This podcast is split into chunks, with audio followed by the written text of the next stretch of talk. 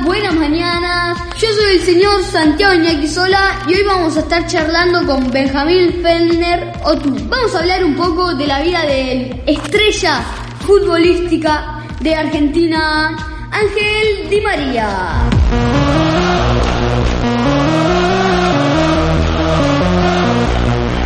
Fabián Di María es un futbolista que nació el 14 de febrero de 1988 en Rosario.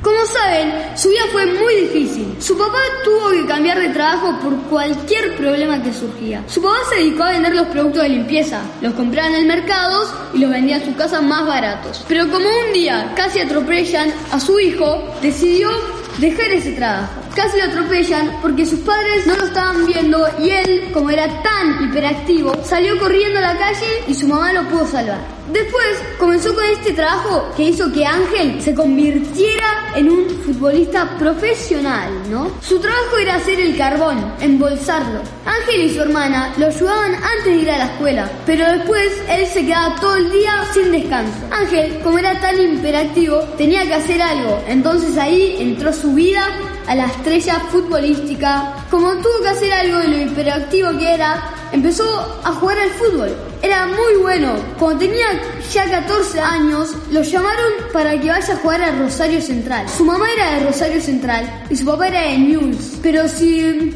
se concentraron y lo dejaron a él para que pueda jugar. Apareció en la familia una gran estrella de la familia Graciela.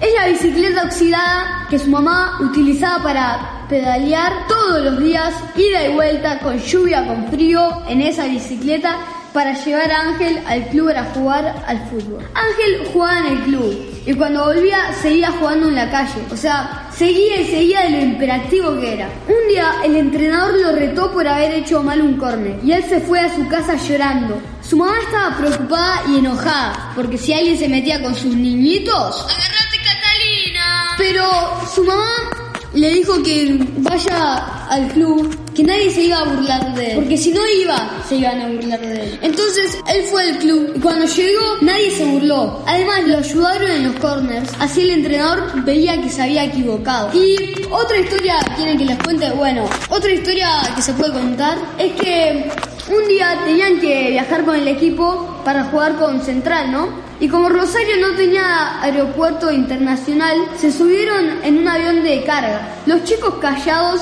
se subieron al avión y cuando iban a despegar se fueron a sentar en unos colchones y unos asientos. Los albañiles les dieron unos audífonos para el ruido.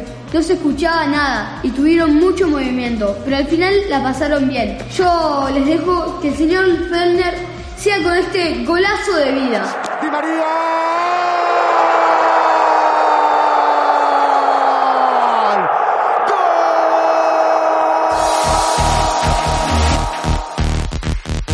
La historia de la vida futbolística de este genio comenzó en Rosario, jugando en Rosario Central. En este club, Di María era un distinguido y llamó la atención de muchos grandes clubes, pero solo uno pudo quedarse con este maestro del fútbol. Este gran club que consiguió comprar a Di María fue nada más y nada menos que el Real Madrid, uno, por no decir, el mejor club de la historia del fútbol. Partidos pasaban y Di María no paraba gol tras gol, asistencia tras asistencia. Era una máquina. Esto empezó a llegarle al director técnico de Argentina, en ese momento Alejandro Sabela o el Pachorra, como lo apodaban. Y claramente no dudó en incorporar a Di María en la selección argentina. Cada entrenamiento Di María se mostraba más firme. Ya en 2014 llegó la hora de Mundial de Fútbol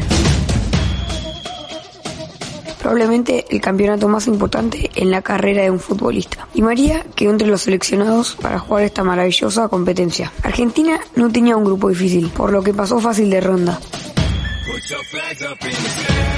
Los partidos ya se ponían más difíciles. Esta vez les tocaba jugar contra Suiza. Con Di María, titular, Argentina logró pasar de ronda. El único gol del partido lo marcó nada más ni nada menos que Ángel Di María. Probablemente uno de los goles más importantes de su carrera futbolística. Argentina se preparó muy bien contra el siguiente rival, Bélgica. El equipo belga daba miedo, pero Argentina se impuso 1-0 y pasó a semis donde la cosa se pondría difícil. Les tocaba jugar contra Holanda y nuevamente ganaron, pero por penales. Era hora de la final. Los argentinos locos sabiendo que les tocaba jugar contra una Alemania que le ganó Z1 el local, Brasil, histórica París. En un partido muy injusto por el arbitraje, donde Di María dejó todo, Alemania salió campeón del mundo, pero Di María siguió, iba bajando el nivel. El PSG en el club que estaba jugando no era titular indiscutible, jugaba algunos partidos, pero luego volvió a brillar en 2018, luego de mucho tiempo empezó a jugar muy bien y fue seleccionado nuevamente para el Mundial.